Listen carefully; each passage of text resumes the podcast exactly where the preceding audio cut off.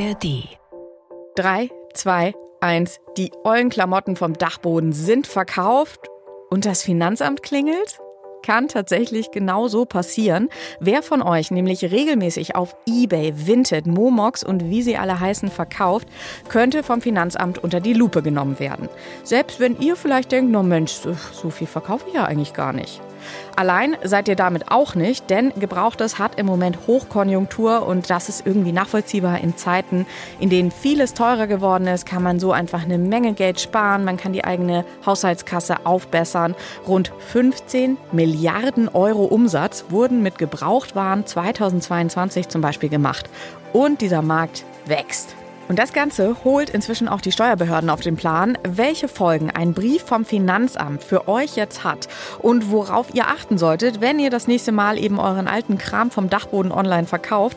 Das wisst ihr in knapp 10 Minuten. Und damit hi, ich bin Melanie Böff und von uns, von 10 Minuten Wirtschaft, gibt es Montag bis Freitag eine neue Folge für euch in der ARD Audiothek und überall da, wo ihr gerne Podcasts hört. Also in diesen Tagen dürften einige Verkäuferinnen und Verkäufer von eBay und Co. unerwartet Post im Briefkasten haben und nicht unbedingt vielleicht erfreulich. Was es damit genau auf sich hat, darüber spreche ich jetzt mit meinem Kollegen Nikolas Lieven aus der NDR Info Wirtschaftsredaktion. Moin Nikolas. Hi, grüß dich. Hi. Ja, was genau hat es damit auf sich?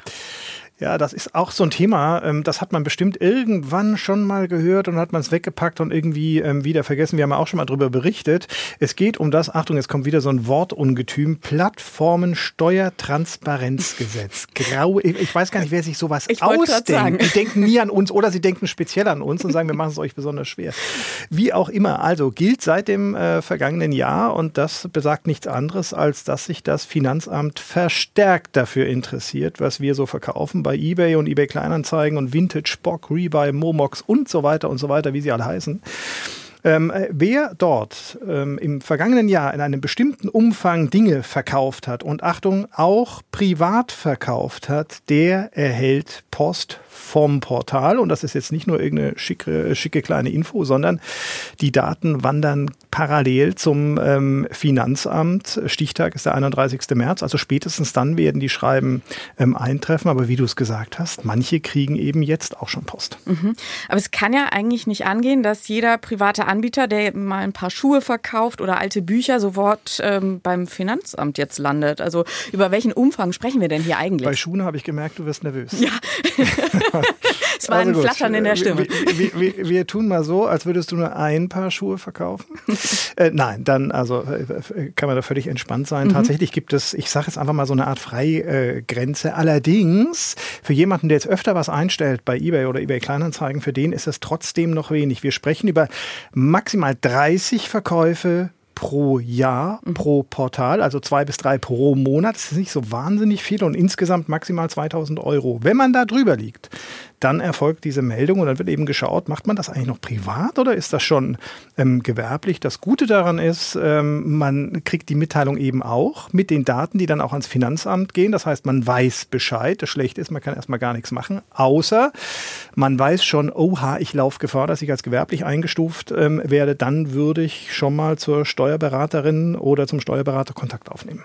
Aber ab wann bin ich denn dann ähm, von einem privaten zu einem gewerblichen Anbieter gewechselt aus Sicht des Finanzamts? Gute Frage. Ich würde gerne sagen A und B, aber so mhm. ist es mhm. halt gar nicht. Also ähm, die Experten sagen immer, schau von Fall zu Fall. Es gibt einen Begriff, der da immer so rumwabert. Das ist die sogenannte Gewinnerzielungsabsicht. Mhm. Auch wieder so ein schöner Begriff. Absicht heißt, ich muss keinen Gewinn erzielen. Es reicht, wenn ich die Absicht habe, Gewinn zu erzielen. So.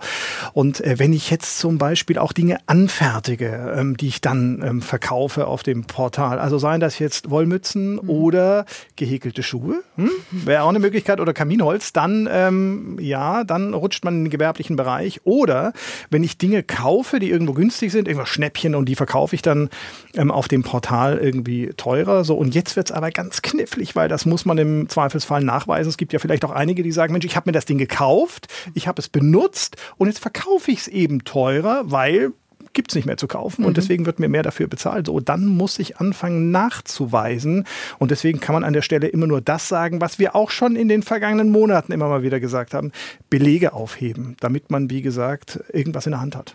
Du hast gerade eben auch die Grenze von 2000 Euro genannt. Das heißt aber jetzt nicht, dass man alles darüber versteuern muss, oder? Nee, heißt es so gar nicht. Also es wird dann halt genauer hingesehen. Aber wenn man jetzt ein E-Bike hat, ein teures oder ein Auto oder teure Möbel oder was auch immer, klar kann man das verkaufen und darauf muss man dann in der Regel, ich bin jetzt vorsichtig, ähm, auch keine Steuern ähm, bezahlen. Und man darf übrigens auch ein bisschen Gewinn machen. Man sagt 600 Euro ähm, pro Jahr, das geht. Es gibt noch so ein paar, ja, es gibt noch so ein paar Nischen, wo man sagt, da kann man vielleicht noch ein bisschen mehr Gewinn machen und so. Aber das kann man sich schon mal merken. Nein, wenn man äh, einzelne Sachen mal so verkauft, ähm, da läuft man nicht Gefahr. Aber auch hier würde ich immer sagen, Belege, Belege, Belege. Okay.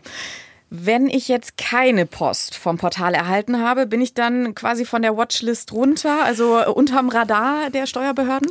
Also wenn ich gewerblich unterwegs bin und du tatsächlich 60 Paar Schuhe pro Jahr verkaufst, dann würde ich dich eher in den gewerblichen Bereich einstufen. Und dann ähm, ist das schon sinnvoll, ähm, wenn man das dann auch in der Steuererklärung letztendlich ähm, abgibt, was natürlich überhaupt nicht gut ist. Die Finanzämter gleichen das ab. Also das, was ich an Mitteilung habe vom Portal mit der Steuererklärung. Und wenn das nicht übereinstimmt, dann werden die, ja, dann wittern die irgendwas und das wollen wir nicht haben. Und äh, man darf auch nicht vergessen, das Ganze hat man ja nur auf die Strecke gebracht, damit man Steuersündern auf die Schliche kommt. Übrigens keine Idee ähm, von Deutschland, sondern es ist eine EU-weite Idee, also EU-weiter ähm, Vorstoß.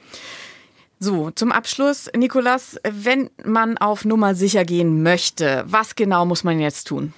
Also, wenn ich so ein Schreiben bekomme, dann erstmal Ruhe bewahren. Erstmal gucken, ob ich überhaupt ähm, in diesen Bereich irgendwie falle, also ob ich das selbst ähm, einschätzen kann oder ob ich, wie gesagt, ein Auto verkauft habe für 5000 Euro oder sowas. Dann liege ich halt schon drüber, dann kann es sein, dass ich schon Post bekomme.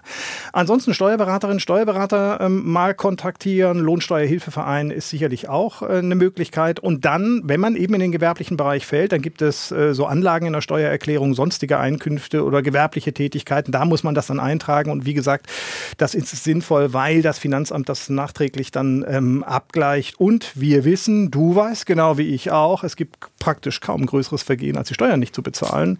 Da befinden wir uns im Bußgeldbereich mindestens, kann aber auch Freiheitsstrafe sein und das wollen wir nicht riskieren. Und an dieser Stelle vielleicht nochmal gesagt, das ist keine einmalige Geschichte gewesen vom vergangenen Jahr, sondern das ist was, was uns jetzt permanent begleitet. Von daher mein Aufruf wieder, Belege, Belege, Belege. Mhm. Und aufpassen. Vielen Dank, Nikolas. Ja, sehr gerne alles also gar nicht mal so einfach mit diesen neuen Steuerregeln. Aber der Clou ist, Nikolas hat es erklärt, Belege behalten, dann lässt sich eben alles gut nachvollziehen. Die Portale selbst, die machen mit diesem Hype um Secondhand natürlich auch ganz schön gutes Geschäft. eBay hat zum Beispiel seine Zahlen zuletzt vorgelegt und damit alle Erwartungen übertroffen. Mehr Umsatz, mehr Gewinn. Was übrigens online besonders gut geht, sind Klamotten und das finde ich persönlich tatsächlich eine ganz gute Entwicklung, denn gerade die Modeindustrie hat hat einen großen Anteil am globalen Ausstoß von klimaschädlichen Gasen. Bei der Produktion von Klamotten werden Unmengen an Wasser dazu verbraucht, giftige Chemikalien eingesetzt und mal ganz zu schweigen von den Arbeitsbedingungen in manchen Ländern. Und da hilft es natürlich, wenn Kleidung eben möglichst lange getragen wird und am besten auch noch von vielen Menschen.